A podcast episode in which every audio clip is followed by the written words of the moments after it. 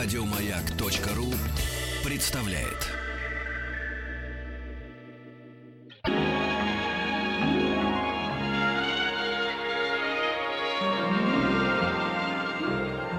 Уральские самоцветы.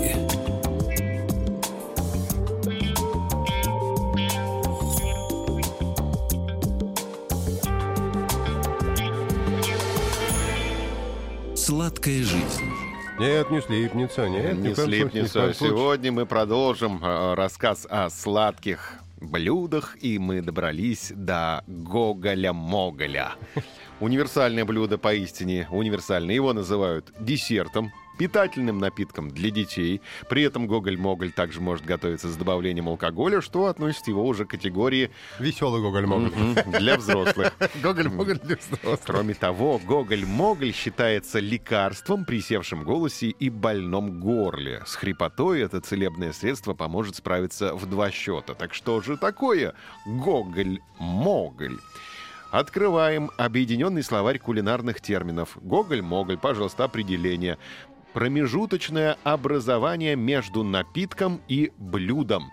Интересное решение, да? Смузи, значит. Не, не знаю, не знаком в смузи еще пока не добрался. Мы этого не проходили, дядь. Ну ладно. Я еще не настоящий кулинар.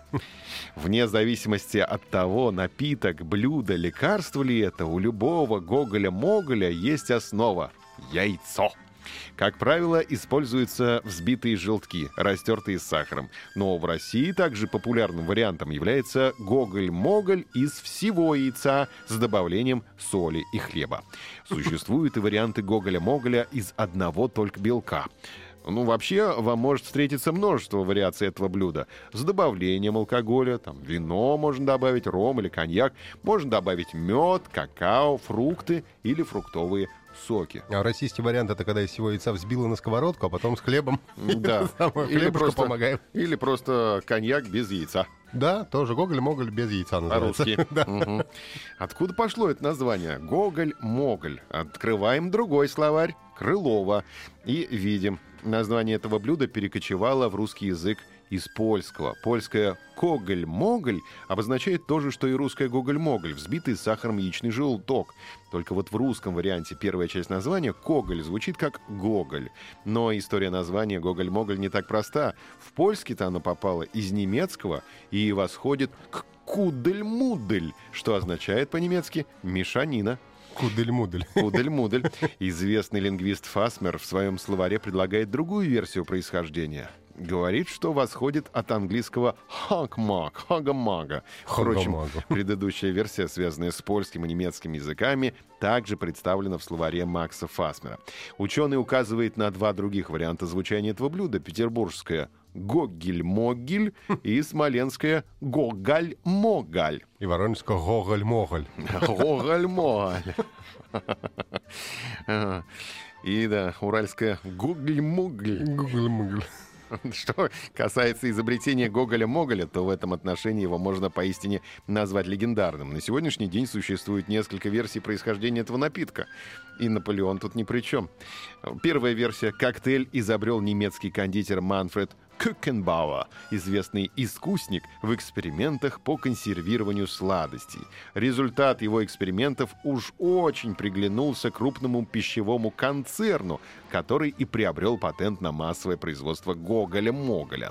Другая версия, номер два, смахивает на легенду. Кантор из Могилева, иначе Могиля, Могилев-Могиль, носивший на фамилию Гогель, Кантор Гогель, из Могиля. Все мы вышли из э, гогелевской шинели. Однажды потерял голос и не смог исполнять свои обязанности в синагоге. Понятное дело, что у Кантора возникшая ситуация не устроила.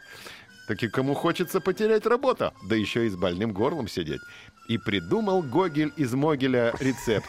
Взять сырую яичку и кокнуть в кружку, покрошить хлеба, посолить и взболтать. Это дело не обошлось и без женщины. Третья версия гласит, что над Гоголем-Моголем потрудилась графиня Бронислава Потоцкая.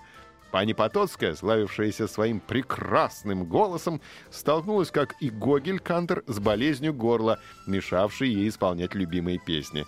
Рецепт графини выглядел несколько иначе. Вместо хлеба она добавляла мед — Видимо, графиня как женщина чувствовала, насколько мед полезнее хлеба и что использование хлеба добавляет блюду калорийности. Конечно, а, а от меда не так полнеешь. Гогель-могель графиня стала называть гоголем-моголем. Возможно, это мотивировано следующей ассоциативной связкой. Яйцо-утка. Гоголем ведь э, зовется нырковая утка из семейства утиных. Вот вспомните хотя бы выражение «ходить гоголем», связанное с походкой утки. Выпеченная грудь и откинутая назад голова. Вот такие вот у нас три легенды о возникновении этого прекрасного десерта Гоголя-Моголя. Мне очень Кудель-Мудель понравился. Кудель-Мудель, ну это прадедушка Гоголя. Я понимаю. А нам написали, что классное воронежское название с приветом из Воронежа. Понравилось им. Ну, потому что я ведь жил в Воронеже. Я же знаю, как в Воронеже говорят. Еще больше подкастов на радиомаяк.ру